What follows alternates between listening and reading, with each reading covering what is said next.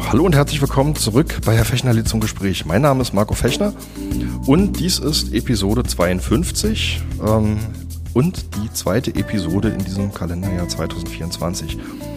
Nachdem ich in der letzten Episode mit ähm, Jugendstaatssekretär Falko Lieke über den Kita-Ausbau in Berlin und das Kita-Chancenjahr gesprochen habe, interessiert mich in dieser Folge der Blick eines Kita-Trägers auf diese Themen. Ähm, aus diesem Grund habe ich mir Stefan Spieker, den Geschäftsführer der Fröbel-Gruppe, ähm, eingeladen und ihn gefragt, ob er mit mir die Themen mal beleuchten möchte und er sitzt mir heute dankenswerterweise gegenüber. Hallo und herzlich willkommen hier am Mikrofon, Herr Spieker. Hallo, Herr Rechner. Ich freue mich auf das Gespräch. ich mich auch. Ähm, ganz kurze Empfehlung für alle, die jetzt diese Episode hören, gerne einfach mal in die Shownotes gucken. Da sind noch diverse Links drin, unter anderem zum Kita-Entwicklungsplan, zur Ausschusssitzung, auf die wir nachher nochmal kommen im Abgeordnetenhaus und ähm, auch das letzte Gespräch mit Herrn Staatssekretär. Aber jetzt beginnen wir mit diesem Gespräch. Herr Spieker, warum sollte man Erzieherin oder Erzieher werden und warum ist es ein großartiger Beruf? Ich wollte gerade sagen, weil es ein großartiger Beruf ist. Ähm, nein, Sie gestalten als Erzieherin oder als Erzieher die Zukunft, weil sie mit Kindern arbeiten, weil sie mit Kindern zu tun haben, weil sie Kinder begleiten. Ähm, sie legen das Fundament für Bildung, legen damit auch das Fundament für Chancengerechtigkeit, weil ich glaube, das ist so das, was in Berlin mir die größten Sorgen macht, dass viele Kinder von Anfang an abgehängt werden, weil sie, wenn sie in die Schule kommen, die Sprache nicht sprechen, weil sie ähm, damit überhaupt keine Chance haben, im Schulsystem überhaupt mhm. dem Unterricht zu folgen. Schule kann als System gar nicht so stark individuell auf Menschen eingehen. Mhm. Und dieses Fundament, das können Sie in der Kita legen und sicherstellen, dass ähm, Kinder als spätere Menschen nicht nur in der Schule, sondern im ganzen Leben eine gute Basis, ein gutes Fundament haben. Und das ist schon ziemlich toll. Okay. Ich habe äh, vorhin gedacht, äh, ganz kurz für die Hörerinnen und Hörer, die es jetzt natürlich nicht wissen, wir sitzen jetzt hier gerade bei Ihnen im Besprechungsraum und hier an der Seite steht so, ein, so eine kleine Kiste mit ähm, Lesebüchern und Vorlesebüchern in verschiedenen Sprachen und da habe ich jetzt gerade mal so ein bisschen drin rumgeblättert und habe mich auch an die Zeit äh, meiner eigenen Kinder im Kindergarten erinnert gefühlt und habe gedacht so, ähm, man, man, man hat ja immer so dieses geflügelte Wort, wenn Erwachsene sich streiten, das ist ja wie im Kindergarten. Aber ich habe jetzt gerade wieder mal gedacht, im Kindergarten geht es mitunter konsensualer und zivilisiert dazu als unter Erwachsenen. Das stimmt. Ja, dieses Projekt oder diese Kiste, auf die Sie gerade verweisen, ist ein Projekt, an dem wir seit Jahren arbeiten. Das nennt sich Vorlesen in allen Sprachen, VIAS. Mhm. Das haben wir auf den Weg gebracht mit anderen Trägern gemeinsam und mit der Stiftung Lesen. Und uns ist aufgefallen, dass es wahnsinnig viele Kinderbücher in deutscher Sprache gibt aber ganz wenige Kinderbücher in den Haupteinwanderungssprachen, also in Türkisch, in Polnisch, in Russisch, Ukrainisch, Arabisch. Und ähm, wir wollen ja Eltern als Bildungsbegleiter gewinnen. Und ähm, dann wollen wir denen sagen, so dann, also was ist das stärkste Instrument, um zum Beispiel Sprache zu lernen, ist Vorlesen oder Lesen. Mhm. Und dann sagen wir, jetzt geben wir euch ein deutsches Kinderbuch mit, lest mal vor. Und wenn ich mir vorstelle, ich müsste in ein anderes Land, wo ich die Sprache nicht kenne, gehen und dort die dortige, in der dortigen Sprache Kindern was vorlesen, dann würde ich immer ein schlechtes Gewissen haben. Ich würde mich immer schlecht fühlen, weil ich die Sprache nicht spreche. Und ich glaube nicht, dass es einfach ist, hier in Deutschland ähm, an arabische Kinderbücher heranzukommen. Und das war unsere Idee, dass wir eingeführte Kinderbücher mit den Verlagen gemeinsam in diese Haupteinwanderungssprachen übersetzen, damit, das ist dann die Endidee ähm, dieses Projekts, das Kinderbuch in der deutschen Sprache in der Kita vorgelesen wird, das Buch vom Kind mit nach Hause genommen wird und von den Eltern dann auf Arabisch oder auf Ukrainisch in der jeweiligen Familiensprache nochmal vorgelesen wird und dass sich damit ganz anders Sprach- und ähm, ja, Begriffswelten entwickeln und dass das Thema Sprachentwicklung viel stärker vorangetrieben wird und wir auch an dieser Stelle auf mm, Eltern anderer Familiensprachen ähm, als Ressource im Sinne von Bildungsbegleitung zugreifen können. Da sind wir auch schon tatsächlich mitten im Thema. Also der, der Senat hat jetzt gesagt, wir wollen ganz gerne einerseits mehr Kinder im Kindergarten haben, in den Kitas haben, ähm, andererseits aber auch gerade mit dem Schwerpunkt der Sprachförderung. Ganz kurz für die Hörerinnen und Hörer, die es bisher vielleicht noch nicht gehört haben. Also die Idee ist, die Kinder im letzten Jahr vor der Einschulung in eine Sprachfördereinrichtung oder Kita zu holen, die bisher nicht in einer Kita gewesen sind, um Sprache fördern zu können, damit sie dann in der Grundschule besser mitkommen. Ähm, ich könnte mir vorstellen, wie die Antwort ausfällt, aber ich frage Sie trotzdem einfach mal, wie, wie, wie gucken Sie denn als Fröbel auf die Idee des Kita-Chancenjahres? Also vom Grundsatz her ist das etwas, was unbedingt gemacht werden muss. Ich bin total froh, dass es in diesem Koalitionsvertrag mit enthalten ist. Auch vor allem mit enthalten ist, die höhere Quoten, Teilhabequoten für Kinder in der Kita zwischen drei und sechs Jahren anzustreben. Also wir gucken, wenn wir in bestimmte Bezirke reingucken, zum Beispiel in Spandau, sehen, dass, sehen wir, dass wir gerade mal 85 Prozent der Kinder vor der Schule überhaupt im Kindergarten sind. Ähm, und die, die nicht in den Kindergarten gehen, sind zu ganz großen Teilen Kinder, die eine nicht deutsche Familiensprache sprechen. Das heißt, die gehen da mit Sprachstand Null in die Schule. Und ähm, das ist nach unserer These hauptsächlich ein Zugangsproblem. Also die Einrichtungen hm, sind nicht ausreichend vorhanden oder sind an den falschen Standorten ähm, oder aber wir haben noch Barrieren im Bereich Sprache oder Verwaltungssprache. Also Verwaltungssprache ist ja auch schon für Deutsche etwas herausforderndes. Das merke ich immer wieder, wenn ich bestimmte Bescheide lese. Ähm, aber ich glaube, dass halt dieses System näher an die Leute herangebracht werden muss. Und von daher ist es ein Riesenschritt, dass jetzt in Zukunft alle Kinder oder alle Familien einen Gutschein erhalten sollen, ähm, automatisch, ohne Beantragsweg. Das ist eine große Hürde, die genommen wird und anzustreben, dass wir mindestens 97 Prozent aller Kinder ähm, erreichen wollen vor der Grundschule, ist wahnsinnig wichtig. Und ähm, es gab ja immer schon Bestrebungen, im Schulgesetz war es ja schon immer drin mit Paragraph 55, dass wir, dass wir sie alle reinholen wollten ins System, zumindest im letzten Jahr. Aber ich glaube, dass das wie jetzt geplant noch deutlich stärker ausgestaltet werden kann und muss. Und also von daher volle Unterstützung für dieses Thema hm. und für dieses Projekt. Also ich hatte mich neulich mit einer, mit einer Schulleiterin tatsächlich aus Spandau unterhalten, weil sie das Beispiel gerade reingeworfen haben. Die sagte mir, ich glaube, da waren ein Viertel der Kinder in der ersten Klasse bei, bei ihr, die tatsächlich mit großen Sprachdefiziten eingeschult worden sind. Ja, aber das sehen wir eigentlich schon seit Jahren am Kita-Entwicklungsplan. Also die Situation, die wir in Spandau, aber auch in Reinickendorf oder auch in Neukölln haben, ist ja nichts Neues. Und ähm, dass da jetzt investiert wird und investiert werden soll, ist wahnsinnig wichtig. Das in der Umsetzung wird es allerdings noch große Herausforderungen geben. Haben wir wirklich ausreichend Plätze? Ähm, genau in diesen Quartieren, ähm, wo wir jetzt eine, eine, geringe Teilhabequote sehen. Und ähm, damit muss man wahrscheinlich noch viel mhm. in die Steuerung gehen, um sicherzustellen, dass das auch wirklich klappt. Da kommen wir nachher tatsächlich noch dazu. Also das ist ja auch was, was der Kita-Entwicklungsplan sagt, dass es dass der Kita-Platzausbau jetzt tatsächlich sehr zielgerichtet in bestimmten Quartieren stattfinden muss. Wie gesagt, da kommen wir nachher nochmal dazu. Ähm, erstmal die grundsätzliche Frage. Für, also Sie haben gerade gesagt, Sie finden es gut, dass diese Kita-Gutscheine jetzt schon automatisiert und früher verschickt werden sollen. Ähm, was denken Sie, wie groß der Effekt ist? Was schätzen Sie? Also ich glaube schon, dass es für Menschen, die nicht Deutsch sprechen und die die Deutsch, das deutsche Behördenwesen nicht kennen, eine sehr große Erleichterung ist, einen Gutschein in der Hand zu haben und mit dem Gutschein, mhm. ähm, ja, also dass, dass dieser erste Antragsweg wegfällt. Die zweite Hürde wird dann sein, von Kita zu Kita zu laufen und ähm, sich um einen Kita-Platz mhm. zu bewerben. Da merkt man jetzt schon, dass viele kennen das ja noch aus der Vergangenheit. Man muss Bewerbungsschreiben machen, mhm. man muss Männchen machen, man muss sich anstrengen, um den Wunsch Kita-Platz mhm. wirklich zu bekommen. Ähm, und ob das, also ob da nicht nochmal nachgesteuert werden muss, dass dabei unterstützt wird, das kann aber auch über Kiezmütter und andere mhm. schon bestehende Strukturen passieren. Ähm, ich glaube, da muss man ganz genau hingucken. Da sollte die Senatsverwaltung ganz genau hingucken. Da sollten auch die bezirklichen Jugendämter ganz genau mhm. hingucken, dass wir in dieser Begleitungsphase ganz eng an den Eltern dranbleiben, wo wir uns wünschen, dass die in die Kita gehen und vorrangig in die Kita gehen, nämlich die, wo wir auch schon Entwicklungsrückstände festgestellt haben durch die ähm, laufenden ähm, Sprachstandserhebungen.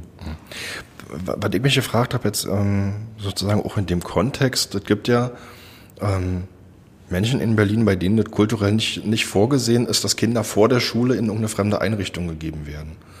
Ähm, haben Sie eine Idee, wie man diese Leute erreichen kann? Ja. Und zwar auf eine positive Art erreichen kann? Ja, wobei ich glaube, der Effekt ist gar nicht so groß. Okay. Ich glaube, den stellen wir uns größer vor, als er ist. Ähm, diese Kinderbetreuungsstudie des Deutschen Jugendinstituts ähm, mhm. weist eigentlich nach, dass der Betreuungswunsch sehr groß ist über alle Kulturen hinweg. Okay. Und ähm, ich würde das erstmal abwarten. Ich glaube tatsächlich, dass die Barriere momentan in die Kita überhaupt reinzukommen und ähm, an die Kita heranzukommen, dass wir damit die meisten abfangen und dass wir damit schon die Zielquote von 97 Prozent erreichen werden. Dass wir dann immer noch ein, mhm. zwei Prozent darüber hinaus haben, wo man dann im nächsten Schritt sich nochmal Gedanken machen muss. Aber da würde ich mich jetzt nicht verkämpfen. Okay, also genau, die 97 Prozent sind jetzt der Berliner Durchschnitt. Nee, nee 91 Prozent. Genau, Entschuldigung, Entschuldigung. Nein, genau. Also die 97 Prozent sind der Zieldurchschnitt für Gesamt-Berlin. Genau. Jetzt sind es im Moment 91, irgendwas. Da haben wir noch so. viel vor uns. Da ist noch ein bisschen, noch ein bisschen Wasser, was da die Spree Wobei runterläuft. Wir schon mal da. Also ich glaube, vor sechs, sieben Jahren waren wir sogar mal bei 96, 97 Prozent. Okay. Und das ist dann kontinuierlich abgesackt. Und das war mhm. natürlich auch so das große Thema, wo alle Träger und alle Verbände sehr, sehr nervös wurden, als wir das beobachtet haben und wo wir auch sehr, sehr laut gefordert haben, dass der Kita-Ausbau weiter vorangetrieben werden muss. Und ähm, das ist ja leider eine Zeit lang eingeschlafen. Und ähm, ich hoffe, dass da jetzt wieder ähm, richtig Gas gegeben wird, insbesondere in Spandau, in Reinickendorf, in Neukölln. Und da, wo wir große Neubauvorhaben haben. Woran lag das, dass die Betreuungsquote zurückgegangen ist? Also einfach an Platzbedarfen, also an Platzmangel ja, oder? Platzmangel. Platzmangel und plus natürlich immer das Thema Erziehermangel, was wir natürlich mhm. auch sehen. Okay. Ähm, ja, das, das wäre nämlich tatsächlich dann auch meine Frage. Also wir reden jetzt hier von, von am Ende knapp 3000 Plätzen, die jetzt im Moment noch nicht sozusagen irgendwo geplant sind. Es gibt etliche Kitas, die jetzt im Moment im Bau sind. Ähm, die Senatsverwaltung hat gesagt, jetzt gibt es im Moment noch so eine Lücke von 3000 zwischen unserer Prognose und dem, was jetzt im Moment geplant ist. Bleibt es dabei oder ja, ich werde mit dieser, Sie die Zahlen ein? Ich, ich werde mit dieser Zahl 3000 ähm, sehr, sehr vorsichtig, weil es sich um eine Saldogröße handelt. Mhm. Und ähm, das, was wir feststellen, ist, dass wir tendenziell ganz gute Ausbaustände mittlerweile in Pankow, Prenzlauer mhm. Berg, Friedrichshain, teilweise auch in Mitte haben, aber auch nicht durchgängig über alle Quartiere.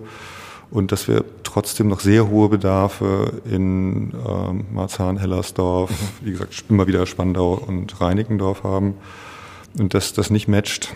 Und von daher glaube ich, dass ähm, wir jetzt mit dieser Saldozahl uns keinen Gefallen tun, sondern wir müssen ganz konkret uns angucken, wie viele Kinder sind in Spandau unbetreut, wie viele Kinder sind in Reinickendorf und wie viele Kinder sind in Neukölln und in welchen mhm. Quartieren unbetreut. Und ich glaube, wir tun gut daran, ähm, mehr zu tun, als nur 3000 Plätze ähm, zusätzlich zu bauen. Also mhm. und erstmal müssen ja die 11.000 fertig werden, ja, ja, genau. die, die, genau, die jetzt äh, geplant sind, ja. Die jetzt noch in Planungsvorhaben sind. Und was wir auch wissen, ist, dass die ja noch nie pünktlich kamen. Also mhm. wenn ich an die MOKIP-Vorhaben denke, wo äh, ich glaube auch knapp 3.000 Plätze vom Senat im Modulbau gebaut wurden. MOKIP? Mobile ähm, Mokip-Kitas, das waren die, die als Module gebaut wurden so, okay. und die waren jetzt, ähm, ich weiß nicht genau, wie die Abkürzung sich ausbuchstabiert. Okay, also da geht es aber rein um die Immobilie erstmal. Genau, aber das war natürlich auch eine Situation, wo man gesagt hat, in drei, vier Jahren sind wir damit fertig, aber mhm. nach sechs Jahren waren die immer noch nicht da. Ähm, mittlerweile sind sie, glaube ich, zum größten Teil errichtet. Aber das Bauen halt länger dauert, als man sich das vornimmt, nicht nur bei der öffentlichen Hand, sondern grundsätzlich ähm, ist bekannt. Das heißt, ähm, ein bisschen über dem Durst sollte man, glaube ich, schon immer tun. Okay. Ich, ich habe tatsächlich den Eindruck, nach allem, was ich bisher gesehen habe, dass der, der, der, der, der Fachkräftemangel im, im, im Kita-Bereich sich relativ äh, deckungsgleich auf die Kita, Kieze verteilt, wo wir auch den Lehrkräftemangel haben.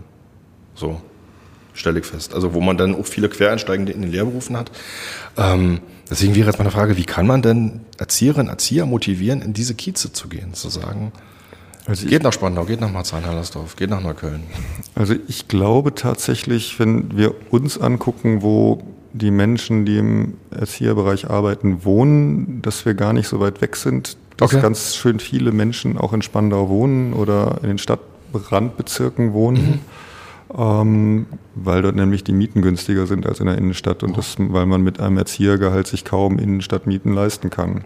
Das heißt, wir haben sehr, sehr hohes Potenzial an Menschen, die in Spandau, in Reinickendorf, in Marzahn-Hellersdorf mhm. wohnen und ich glaube, das wäre nochmal so ein Punkt, mm, was wir auch mal merken, dass Wohnortnähe schon ein sehr relevantes Kriterium für Erzieher und Erzieher ist. Und zu sagen, ach, ich jetzt muss nicht mehr durch die ganze Stadt fahren, sondern mhm. habe direkt nebenan eine Kita.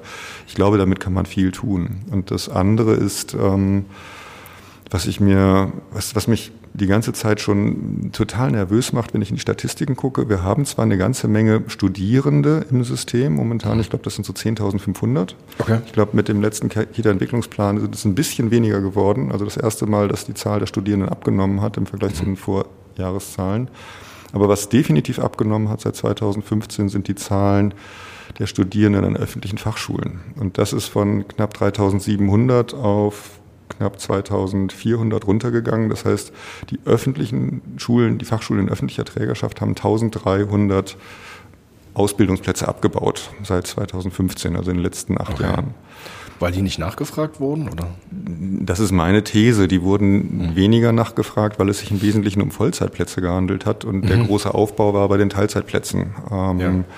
Und ich denke, da muss die Senatsverwaltung unbedingt hingucken. Ähm, das ist ein Riesenpotenzial, dass diese Plätze wieder reaktiviert werden, dass vielleicht die Konzepte angepasst werden, dass man auch, und jetzt sind wir wieder bei Spandau und Reinickendorf, ähm, dass wir auch ähm, ganz konkret dort für diese Stadtteile, in diesen Stadtteilen Angebote schaffen. Und das, was wir gerade lernen, ist, dass halt digitale Angebote in der Ausbildung auch attraktiv sein können und ähm, dass man auch dort anfängt zu experimentieren ähm, und mm, neue, neue Wege geht. Okay, was meinen Sie jetzt mit digital? Also mit Remote-Lernen zu Hause oder? Zumindest teilweise, ja. Mhm. Also dass man Unterrichtseinheiten digitalisiert und ähm, wir haben ja die meisten ähm, Ausbildungsgänge, die mittlerweile praxisintegriert mhm. stattfinden und dass man da dann auch gucken kann, dass sie stärker auf den Arbeitsplatz abgestimmt sind und dass bestimmte Einheiten, Lehreinheiten auch digital zur Verfügung gestellt werden. Das geht. Das haben wir während der Pandemie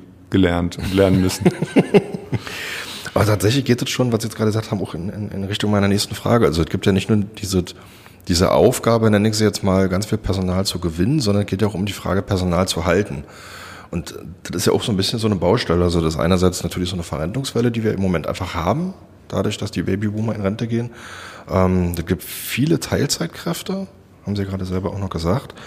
Ähm, und bei jüngerem Personal natürlich viel Mutterschaft, Mutterschaftszeiten mhm. oder, Schwanger oder Arbeitsverbot während der Schwangerschaft oder so. Ähm, und natürlich den klassischen Ausstieg aus dem Beruf. Haben Sie eine Idee, wie man dem entgegenwirken kann? Also Oder woran, halt, woran liegt das? Also was halt ein großes Thema ist, beziehungsweise war, da hat auch der Deutsche Verein ähm, sehr umfangreiches Konzeptpapier für vorgelegt, ist, dass der Erzieherberuf immer wieder als Sackkassenberuf gewertet wird. Sie machen einmal eine Ausbildung und dann verändert sich bis zu ihrem Berufsende relativ wenig. Sie sind dann mhm. sozusagen, haben dann keine Karrierechancen mehr. Und dass wir mh, vor dem Hintergrund der Tatsache, dass wenn es gut läuft, man natürlich 30, 40, 45 Jahre in dem mhm. Beruf auch arbeiten kann und sollte, dass man vor dem Hintergrund halt auch Karrierestufen einbaut und sowohl Fach- wie auch Führungskarrieren gestaltet und definiert. Und dass man halt guckt, inwieweit man Facherzieher für Bildung für nachhaltige Entwicklung oder Facherzieher für MINT oder Facherzieher für Digitalisierung, Facherzieher für Inklusion, Facherzieher für Sprache ähm, definiert und aber auch tarifiert. Also man dann halt mehr Geld verdient, ähm, wenn man so eine Weiterentwicklung macht. Ähm, wie gesagt, Konzepte dafür liegen vor. Wir selber haben es auch umgesetzt im Rahmen unseres Haustarifvertrages bei Fröbel. Mhm. Also wir haben sogenannte Fachkarrieren als Multiplikatorin in mhm. zum Beispiel den eben genannten Bereichen wie Sprachbildung oder MINT äh, oder Bildung für nachhaltige Entwicklung und Führungskarrieren, da gibt es halt auch nur die Leitung. Und dass man da nochmal eine Zwischenebene hat mit stellvertretender Leitung oder bestimmte Koordinationsfunktionen, ähm, die man dort mit aufnehmen kann. Und damit erhöhen sie die Bindungskraft in dem Beruf, weil es dann halt eine Bewegung gibt und sie können dann halt ähm, sich über die Jahre halt weiterentwickeln und haben dann auch, ich sag mal, über die Kita-Leitung hinaus, vielleicht sogar bis zur Fachberatung, ähm, die Möglichkeit, Karriere in der eigenen Profession, im eigenen Job zu machen. Okay, weil Sie das jetzt gerade sagten, auch das Thema MINT reingeworfen haben, ich würde einfach mal eine kurze Hörempfehlung abgeben. Eine der vergangenen Episoden, ich packe sie mal in die Show Notes, ähm, damals noch Haus der kleinen Forscher, jetzt Stiftung Kinder forschen. Ähm, da hatten wir uns letztes Jahr ausgetauscht zum Thema MINT und frühkindliche Bildung, aber das nur am Rande. Ähm, ich würde gerne nochmal zurückkommen zum Thema Kita-Chancenjahr die Konzeption ist, die Kinder ein Jahr vorher reinzuholen.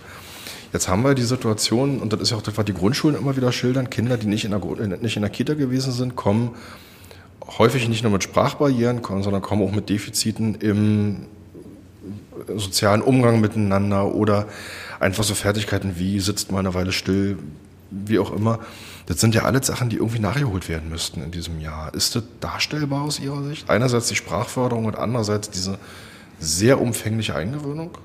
Es ist eine richtige und wichtige Nachfrage, die Sie da gerade in den Raum stellen. Hm, also erstens mal, je früher Kinder in die Kita gehen, desto intensiver ist die Förderung. Und natürlich bei der Sprache wird es am klarsten, dass je länger man eine Sprache in der Verwendung hat und dass für viele mhm. Kinder natürlich die Kita der einzige Ort ist, in der sie die deutsche Sprache lernen und anwenden.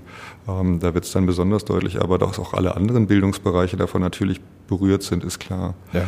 Und ein Jahr ist wahnsinnig kurz. Tendenziell sollte man gucken, inwieweit man das verlängert. Hamburg macht es auf anderthalb mhm. Jahre. Ähm, und ein Wunsch von uns wäre auch, dass wir dieses Kita-Chancenjahr und vor allem die entsprechend getesteten Kinder, die halt ähm, in die Einrichtung geholt werden, für Träger insofern incentiviert werden, dass ähm, man eine etwas höhere Pauschale bekommt. Also wir haben ja das Gutscheinsystem und jedes Kind bekommt dann halt eine Refinanzierungspauschale und dass man die durchaus mal 100 bis 150 Euro aufstockt, um den Einrichtungen auch die Möglichkeit zu geben, das mit anderen personellen Ressourcen zu hinterlegen. Und da würde ich auch durchaus ein bisschen Freiheit lassen ähm, in der Gestaltung, ähm, weil es kann zum Beispiel sein, dass schon, ähm, wenn sie in so, bestimmten Sozialräumen sind, dass auch ähm, Sprachmittler ähm, aus der Elternschaft zum Beispiel, die sie dann als 450 Euro Kräfte einstellen, dass das durchaus hilft.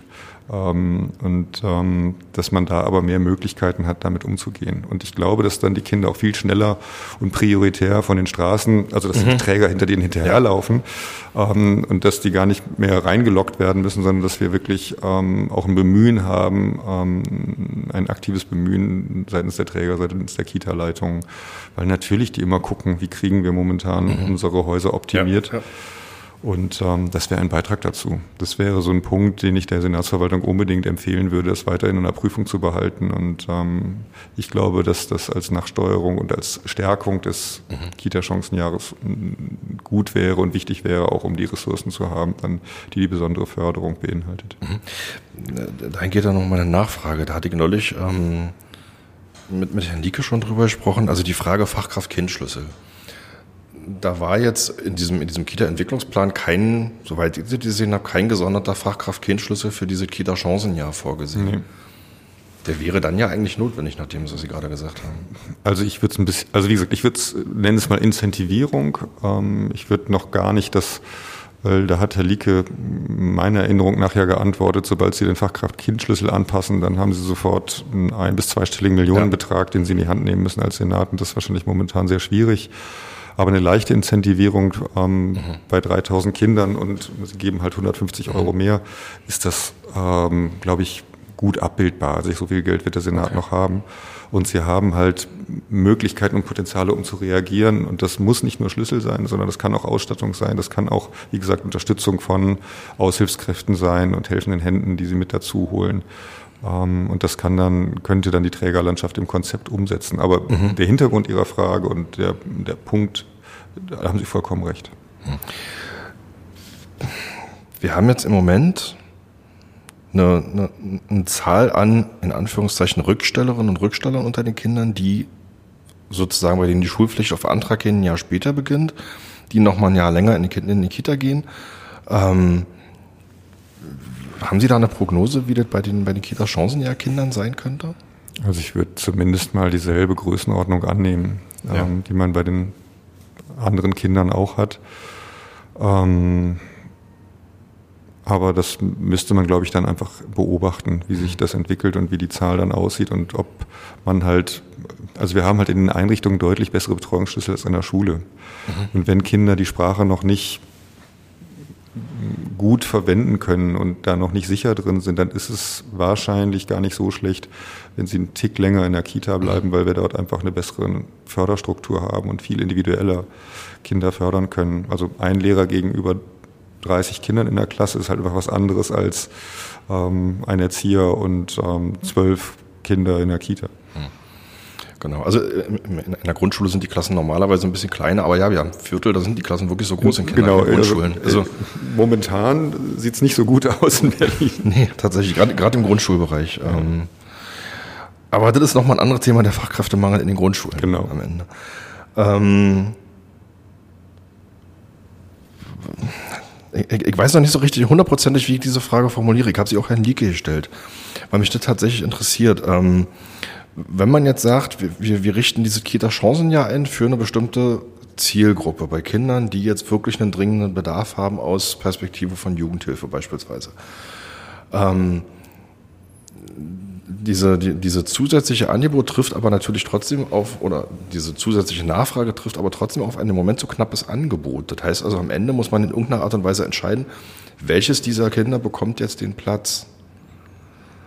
Das wäre ja mm, auch deswegen ganz bewusst dieser Begriff Incentivierung. Also wenn Sie erstmal die Einrichtung voll machen mit den incentivierten Kindern, so nach dem Motto, mhm. okay, da kriege ich 150 Euro mehr mit dem Gutschein für dieses Kind, die nehmen wir erstmal prioritär auf, dann kämpft kämpfen die anderen erstmal um den Platzmangel. Mhm. Ähm, also ist jetzt aber ist jetzt aber nur mal so ein Aspekt. Der zweite ist, ähm, wir haben eine Zeit lang, als der Kita-Mangel besonders groß war, eine Öffnungsklausel gehabt, dass Kitas im einfachen Verfahren eine Erhöhung der Betreuungsplätze um knapp vier Prozent beantragen konnten. Das heißt, wenn ich 100 Plätze hatte, konnte ich auf 104 aufstocken, musste mhm. dann aber auch als Träger ähm, das Personal nachbessern. Also mhm. das, das sollte definitiv nicht zulasten des Personals gehen, aber dass es ein vereinfachtes Fahr Verfahren gibt, dass zumindest sozusagen das, was die Betonstrukturen, also mhm. dass, dass, dass die Gebäude ähm, mehr Kapazitäten haben. Und ich glaube, dass wir das nochmal genau angucken müssen, ob wir das nicht in bestimmten Stadtteilen auch einführen sollten, einführen könnten, um da relativ schnell ähm, nochmal zumindest die räumlichen Potenziale mhm. zu erhöhen. Und ich kann mir vorstellen, dass drei bis vier Prozent oder fünf Prozent hm, da sehr hilfreich werden. Also ausdrücklich immer Personal müssen wir stärken. Also das, da dürfen wir nicht ausdünnen. Im Gegenteil, genau wie Sie gesagt haben, wir müssten da eigentlich mehr Ressourcen dafür zur Verfügung haben. Aber ich glaube, dass so eine Regelung sehr, sehr helfen würde, wenn wir im vereinfachten Verfahren ähm, Kinder hm, mit diesem festgestellten Sprachförderbedarfen aufnehmen könnten. Okay, okay. Hilft Ihnen denn das als Idee? Ich nehme es erstmal entgegen und denke da mal länger drüber nach. Tatsächlich. Also es hat sich damals eigentlich bewährt, mhm. weil natürlich muss der Träger dann in die Anstrengung gehen und Personal suchen, mhm. weil man natürlich dann für diese vier Prozent mehr Kinder, bei 100 meinetwegen dann vier Kinder mehr, also bei einer Kita mit 100 Plätzen, aber zumindest machen sie es möglich. Also es gibt viele mhm. gutwillige Träger, die auch genau in diesem Bereich sich engagieren wollen also für uns gelte das in jedem Falle, ähm, wo wir dann sagen würden, wir nehmen diese Challenge ähm, an und gucken, dass wir möglichst viele Kinder auch noch versorgen, auch zusätzlich versorgen können. Mhm. Okay, ich, ich will jetzt, das ist so eine defizit, defizitär gestellte Frage, aber darüber würde ich tatsächlich ganz gerne mit Ihnen reden, weil wir reden im Moment nicht nur über den Aufwuchs, der notwendig ist, sondern was ja auch immer wieder ein Thema ist, ist, ist, der, ist der Wegfall von Plätzen von Kita-Plätzen. Da sagt der Senat jetzt, rechnet der Senat mit ungefähr 1500 Plätzen, die pro Jahr verloren gehen, ähm, aus verschiedensten Gründen. Ähm, halten Sie diese, diese Zahl für realistisch? Also nur ganz kurz als Nachschub, Sie hatten ja auch in, in der Ausschusssitzung, ich packe sie wie gesagt nochmal in die Shownotes, ähm, relativ gleichlautend mit der Vertreterin vom DAX ähm, auch erklärt, okay, wir haben ein Problem mit Verdrängung, wir haben ein Problem mit Mietkostensteigerung. Ähm, das sind natürlich alle Aspekte wie gesagt, diese 1500, ist das realistisch aus Ihrer Sicht? Also ich glaube, es ist eine positive Prognose, ähm, die auch auf Vergangenheitszahlen beruht. Ähm, also wenn man sich dann anguckt, wie viele rausgefallen sind, ich glaube, das haben Sie ganz grob mhm. gemittelt mit dem Daumen okay. im Senat. Aber mh, hm, bei uns sind es zum Beispiel jetzt bis 2027 so knapp 400 Plätze, die wegfallen. Also ein großer Mietvertrag, der mhm. ausläuft, den, der das ist tatsächlich einer der Fälle, wo wir plötzlich von 8 auf 16 Euro gestiegen sind in der Miete, wo wir Schnappatmung bekommen haben und mhm. gesagt haben, das ziehen wir jetzt nochmal durch über sechs, sieben Jahre und gucken, dass wir jetzt eine ja. Anschlusslösung, also es wird dann, brauchen wir eine neue Plätze, aber die sind dann sozusagen nur Ersatzplätze. Und wir haben eine Einrichtung, die halt massiv gefährdet ist aufgrund ähm, ähm, mangelnder technischer Ausstattung, wo wir ähm, sehr intensiv investieren müssten und ähm, wo uns die Einrichtung aber nicht gehört. Also es ist halt eine mhm. Überlassungssituation, wo wir jetzt keine Millionen investieren können, wo wir auch klären müssen, wie wir damit umgehen. Ähm, und wenn wir jetzt sagen, bei uns sind es 400 Plätze auf etwas über 4000, also 4.500 Plätze gerechnet, dann mhm. sind wir bei 8, 9 Prozent, die bei uns innerhalb der nächsten ähm, ja, 2027, 2028, nächsten vier Jahre wegfallen werden. Ähm, und damit sind wir natürlich deutlich über 1500 auf, 190.000 Plätze sind, mhm. sind wir bei unter ja. einem Prozent. Ähm, und ähm, ich glaube, von daher sollte man eher mit einer anderen Quote kalkulieren und dann wäre der Senat auf der sicheren Seite. Haben Sie da eine, eine, eine, Idee oder vielleicht auch einen Wunsch an, an, an den Senat, wie man dem begegnen kann, wie, wie da unterstützt werden kann? Also ich glaube, wir nehmen als Stadt und als Land gerade wahnsinnig viel Geld in die Hand, um Schulen mhm. aufzumöbeln, Schulplätze zu schaffen. Das sind ja Milliardenbeträge. Mhm. Und wenn wir uns dann angucken, wie viel in die Kitas parallel fließt, ähm, ist das ziemlich wenig. Also mhm. da sind wir, glaube ich, bei knapp 60 Millionen oder sowas. Und man muss schon sagen, der aktuelle Senat hat die Zahlen im Vergleich zum Vorjahr deutlich erhöht. Also die sind mhm. um 50 Prozent gesteigert, aber trotzdem mit 60 Millionen bauen sie halt zehn Kitas. Ähm, also eine Kita mit 100 Plätzen kostet mittlerweile so 5,5 bis 6 Millionen Euro. Ähm, und das reicht einfach nicht aus. Und das, was wir mal, das war glaube ich noch irgendwie kurz nach Corona gesagt haben, eigentlich müsste es so eine Strategie Whatever it takes gibt, geben. Mhm. Also wir dürfen Kinder nicht deswegen ausschließen, weil wir keine Kita-Plätze haben. Und ich glaube schon, dass es sinnvoll ist, da nochmal eine richtige Schippe draufzulegen, um ausreichend Plätze zu schaffen. Für den Senat ist das die Gesamtsituation eigentlich ziemlich komfortabel, weil er bezahlt ja immer nur die Kinder in Betreuung. Mhm. Und wenn die Plätze leer stehen bleiben, also wenn es irgendwann mal wirklich zu viele Plätze geben sollte, dann ist das gar nicht mehr sein Problem, sondern das Problem der freien Träger oder der Träger insgesamt, mhm. weil die Plätze nicht ausgeschöpft werden. Der bezahlt aber nur die Plätze, die halt benutzt mhm. werden. Von daher ist das Gutscheinsystem da total praktisch für den Senat, weil er nie mehr bezahlen wird, als Kinder betreut werden. Aber eine Platzreserve zu haben, glaube ich, wäre super klug. Und da nochmal zu investieren und das nochmal zu priorisieren, das wäre mein großer Wunsch. Mhm. Sie haben, Sie haben es gerade noch mal reingeworfen, also die Baukosten und äh, Lieferkettenentwicklung ist ja auch äh, nicht, nicht gut. Ja, ich weiß noch, wir haben früher Kitas gebaut, da kostete eine Kita mit 100 Plätzen noch drei Millionen Euro und das ist irgendwie keine zehn Jahre her. Also die mhm. Baukosten haben sich definitiv verdoppelt und mehr als verdoppelt. Und ähm, darauf gehen auch die momentanen Fördersätze überhaupt nicht ein. Und das ist auch einer der Gründe, weswegen wir mittlerweile, also wir haben ja wahnsinnig viel gebaut und ich glaube 15, 16, 17 Kitas mhm. in den letzten Jahren auf, mm, in Betrieb gebracht. Und bei uns, wir werden jetzt dieses Jahr noch ein oder zwei Einrichtungen in Berlin auf den Weg bringen und das war's dann erstmal. Also wir haben keine Bauprojekte oder keine Planungsprojekte mehr vor uns, weil es sich einfach überhaupt nicht mehr darstellt, ähm, dass wir diese Baukosten ähm, refinanziert bekommen. Das heißt also, der Senat müsste am Ende eigentlich sagen, wenn ich in Spandau, in Spandau mehr Kitas haben will, müsste ich am Ende deutlich mehr Geld in die Hand nehmen. Ja, entweder selber bauen oder ich glaube auch ein Instrument, was noch stärker genutzt werden könnte, was momentan, glaube ich, so eines der, eine der tragenden Säulen geworden ist, die städtebaulichen Verträge. Also mit Investoren, mhm. die etwas tun wollen, halt städtebauliche Verträge zu kriegen. Ist jetzt aber auch gerade ein bisschen doof, weil gerade so oder so keiner mehr bauen will. und, mhm. und das, dann, dann kriegen sie natürlich auch diese Verträge nicht mehr so gut rein verhandelt. Ähm, also an der Stelle wird es jetzt halt auch stocken äh, in der nächsten Zeit. Also ich bin gespannt, also auch ob die 11.000 Plätze, die da in der Prognose stehen, auch aus dem Grund überhaupt so klappen werden, wie, wie sie momentan prognostiziert sind von der Städte, von der entsprechenden Leitstelle.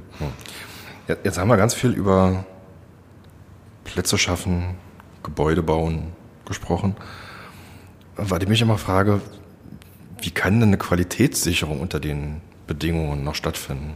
Also wir hören das ja heute schon immer wieder, dass man, dass man hört, okay, die und die Kita muss ihre Betreuungszeiten einschränken oder da müssen Gruppen temporär zusammengelegt werden, weil eine Erzieherin, ein Erzieher vorübergehend ausgefallen ist.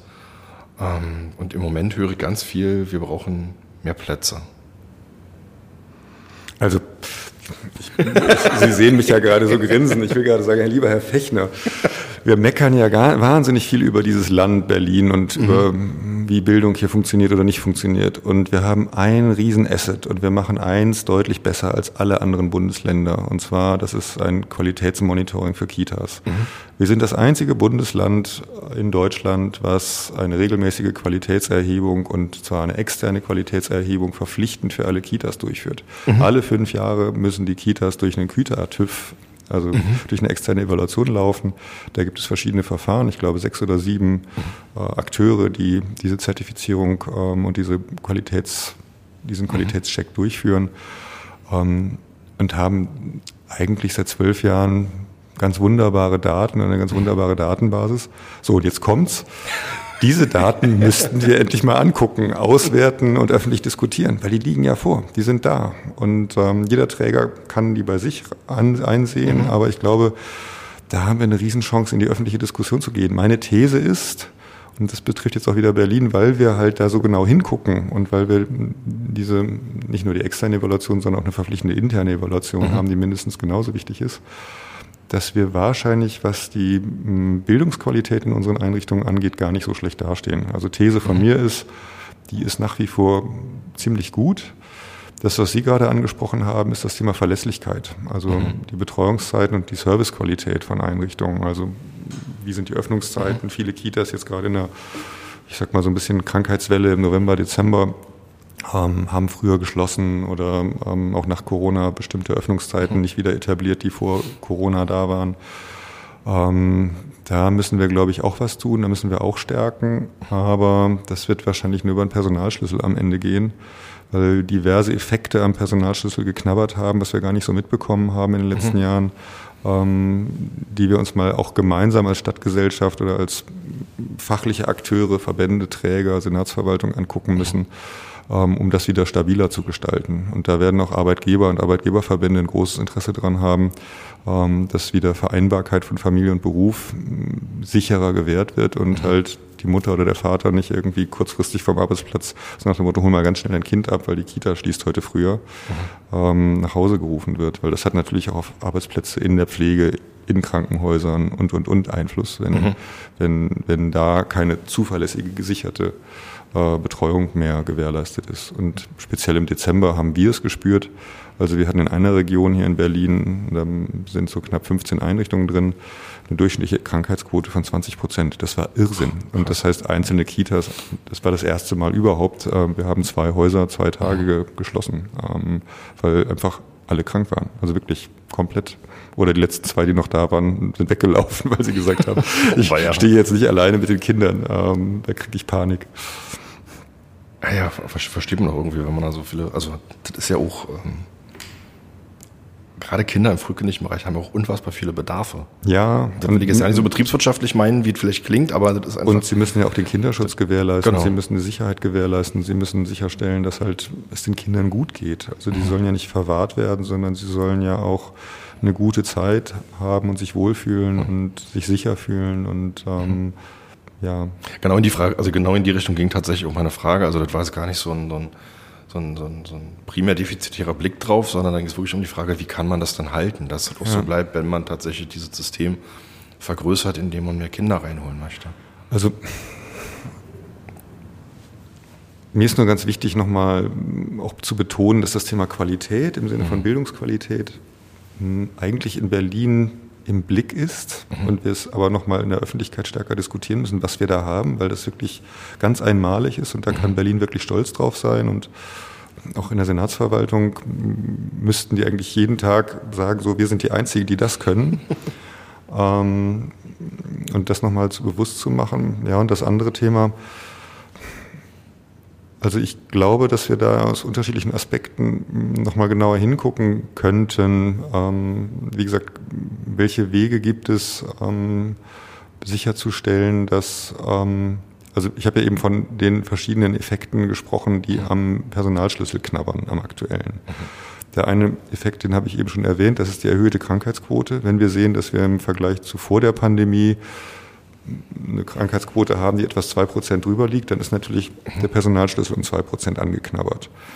Ähm, die Einführung von Elternzeit und Co. hat natürlich am Personalschlüssel geknabbert, weil mhm. äh, wir haben viele junge Fachkräfte, die natürlich dann auch in Elternzeit und mhm. gehen und das ist ihnen auch gegönnt. Aber die rutschen natürlich dann auch aus dem Team raus und aus, ja. aus unserer Sicht als Träger natürlich aus der Zeit am Kind und in der Betreuung. Ähm, wir haben immer mehr Effekte ähm, an den verschiedenen Stellen, wo durch bürokratische Themen ähm, die Zeit am Kind weniger wird.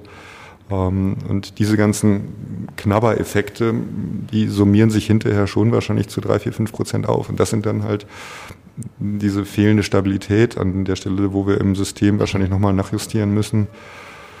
Und da kann man sich ja verschiedene Modelle vorstellen. Ähm, Randzeitenbetreuung, ähm, auch gucken, ob die Gutscheine das mit abdecken, ob man Arbeitgeber stärker mit reinholt. Also viele Arbeitgeber sind ja auch bereit, ähm, einen Beitrag zu leisten. Und das erleben wir immer wieder, dass da Kooperationsmodelle sehr stark gestützt werden und sich ähm, zwischen Arbeitgebern und Trägern. Und, und, und Trägern, genau. Mhm. Und ob man da noch mehr sich angucken kann und entwickeln kann. Ähm, aber wir müssen halt wieder gucken, dass das System stabiler wird und mindestens so stabil wird wie vor der Pandemie. Okay. Wann oder was würden Sie sich dann wünschen im Rückblick auf das Jahr 2024, wenn, wenn wir jetzt sagen, wir gucken erstmal zwölf Monate voraus und gucken dann zwölf Monate zurück. Was soll geschafft worden sein in der Zeit? Also ich glaube, was wo wir auf einem guten Weg sind und was weiter intensiviert werden soll, sind die Gespräche zwischen Trägern und der Senatsverwaltung. Mhm. Da merken wir deutlich mehr Offenheit als unter dem Vorgängersenat. Und ähm, das ist ein guter Weg, der eingeschlagen wurde und wo, ob das jetzt informelle, formelle ähm, Arbeitsgruppen etc., dass wir wieder mehr miteinander reden. Sei es über die mhm. Auswertung ähm, der Qualitätsdaten, ähm, sei es über, wir haben ja ein großes Vorhaben, ähm, den Bildungsplan zu überarbeiten, dass wir mhm. da frühzeitig mit ähm, in Arbeitsgruppen, in Runden mit reingeholt werden. Wir müssen auch uns Gedanken machen über die Verstetigung ähm, des Themas Sprachförderung, das Bundessprachprogramm, mhm. was ja übergegangen ist. Ähm, und ich glaube, die Senatsverwaltung hat immer das Gefühl, wir müssen das fertige Konzept vorstellen. So, wir haben alles durchdacht, bis mhm. ins letzte Detail und dann fangen wir an, darüber zu reden und dann sagen wir Vogel friss oder stirb. und dass wir da noch viel früher in Brainstorming-Phasen und in anderen Strukturen halt ähm, mit einbezogen werden. Und wir haben jetzt bei Fröbel den Vorteil, dass wir, wir sind ja in zwölf Bundesländern aktiv, wir kennen mhm. eigentlich immer so die guten Seiten und die schlechten Seiten der verschiedenen Finanzierungs- mhm. wie auch Qualitätssysteme. Und ich würde mir hier in Berlin noch sowas wünschen, was wir in NRW haben, so eine einfache Form des Familienzentrums. Und wir haben jede dritte Einrichtung von uns in NRW, also wir haben über 30 Einrichtungen, die mhm. Familienzentrum sind. Was heißt das? Das heißt, sie kriegen eine Extrapauschale, um ähm, familienberatende Leistungen zu vermitteln oder in den mhm. Einrichtungen abzubilden, ähm, frühe Hilfen anzudocken. Und das wäre halt auch wieder für eine Wirksamkeit des Kita-Chancenjahres ähm, ganz wichtig. Ja.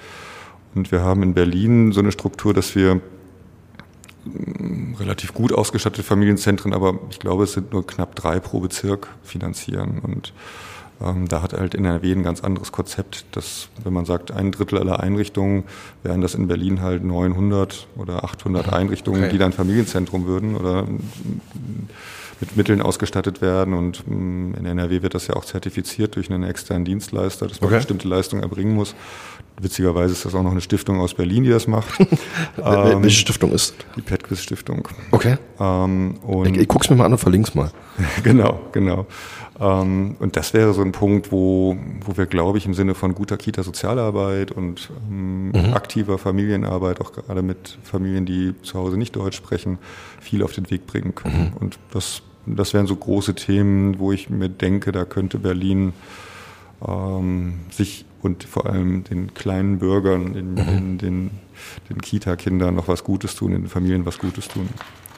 Das ist, wenn ich dazu sagen darf, also ich finde die Idee gut tatsächlich, weil ich auch merke in dieser ganzen Diskussion um, um, um Kitas und natürlich die Diskussion über die Betreuungsqualität für die Kinder, ähm, fällt oft so ein bisschen hinten runter, zumindest in der öffentlichen Diskussion, dass da ja auch Eltern hinterstehen, die mhm. ja gegebenenfalls auch begleitet werden müssen, zumindest ja. ein Teil und manche mehr, manche weniger. Ähm, insofern finde ich die Idee eigentlich ganz, also mir gefällt die Idee, wenn ich das mal so sagen darf. Ja, und es ist ja, also wir haben ja Familienzentren, aber wir haben halt so wenige. Und eigentlich muss es halt sich in der Masse, also gerade in ja. bestimmten Bezirken wie Spandau, Reinickendorf, Neukölln, mhm.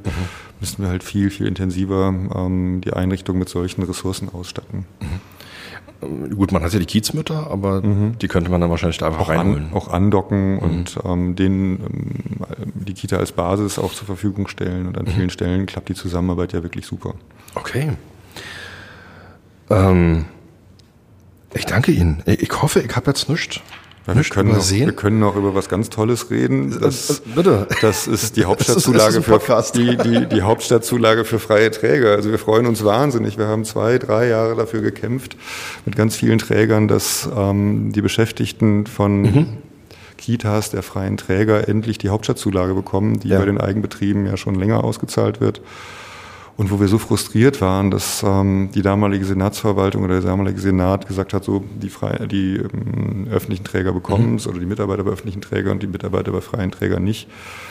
Und das ist jetzt mit dem letzten Tarifabschluss geheilt und ähm, das kommt jetzt auf den Weg und da sind wir unendlich dankbar, dass das endlich mhm. stattgefunden hat, weil das auch so ein Aufreger war zu sagen, wieso spaltet man die Landschaft der Erzieherinnen und Erzieher? Die haben mhm. alle denselben Job, die haben alle dieselben Herausforderungen mhm. und wir gönnen es unbedingt und in jedem Falle den ja. Beschäftigten der Eigenbetriebe, aber wir gönnen es auch unseren eigenen Leuten und mhm. die Refinanzierung wird jetzt wohl kommen und da bin ich echt dankbar dafür. Also das ist, äh, das war ein super toller Jahresauftakt, als dann bekannt wurde und Herr, Herr Lieke hat es ja in Ihrem Podcast auch nochmal bestätigt, mhm. die Hauptstadtzulage kommt für freie Träger und da sind wir unendlich dankbar. Ähm, bei Fröbel haben wir es schon eingeführt. Mhm vor anderthalb Jahren, aber ähm, wir kriegen es jetzt auch endlich refinanziert. Also das, das ist ganz großartig. Also vorher sozusagen aus dem Gewinn abgeschöpft und jetzt sozusagen ja. über die Refinanzierung. Ja, irgendwo geht es dann halt weg, aber das können mhm. wir jetzt natürlich, jetzt können wir halt andere Maßnahmen machen mhm. und wieder ähm, auch an bestimmte andere Investitionen dann rangehen. Mhm. Jetzt, jetzt gucke ich intuitiv wieder nach links auf die Vorlesekiste. Ja, genau. ich, ich packe einfach mal ein, zwei Bilder davon vielleicht in diese, unter diesem Podcast in die Show Notes.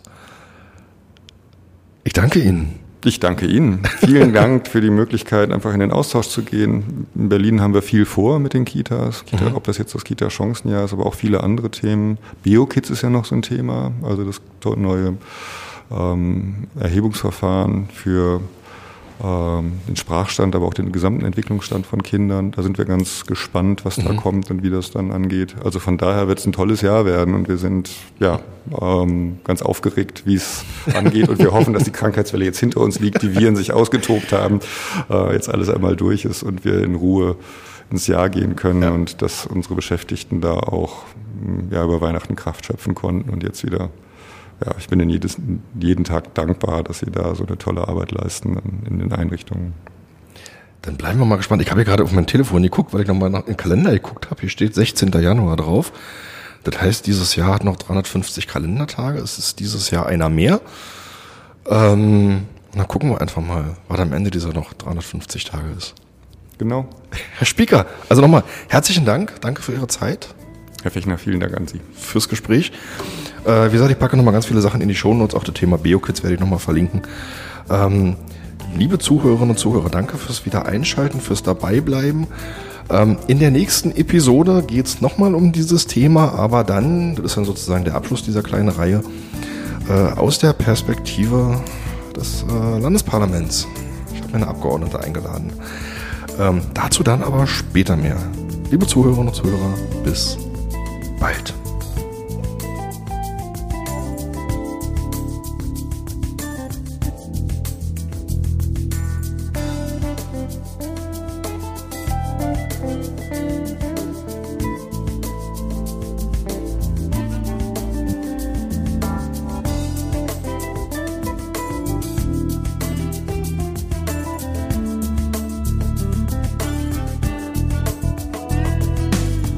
Vielen Dank fürs Einschalten. Dies war Herr Fechnerlied zum Gespräch.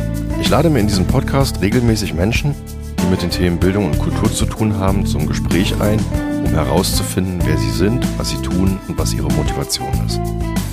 Alle weiteren Episoden dieses Podcasts finden sich unter markofechner.de und auf gängigen Podcast-Plattformen. Die Musik für diesen Podcast stammt von frametracks.de. Vielen Dank.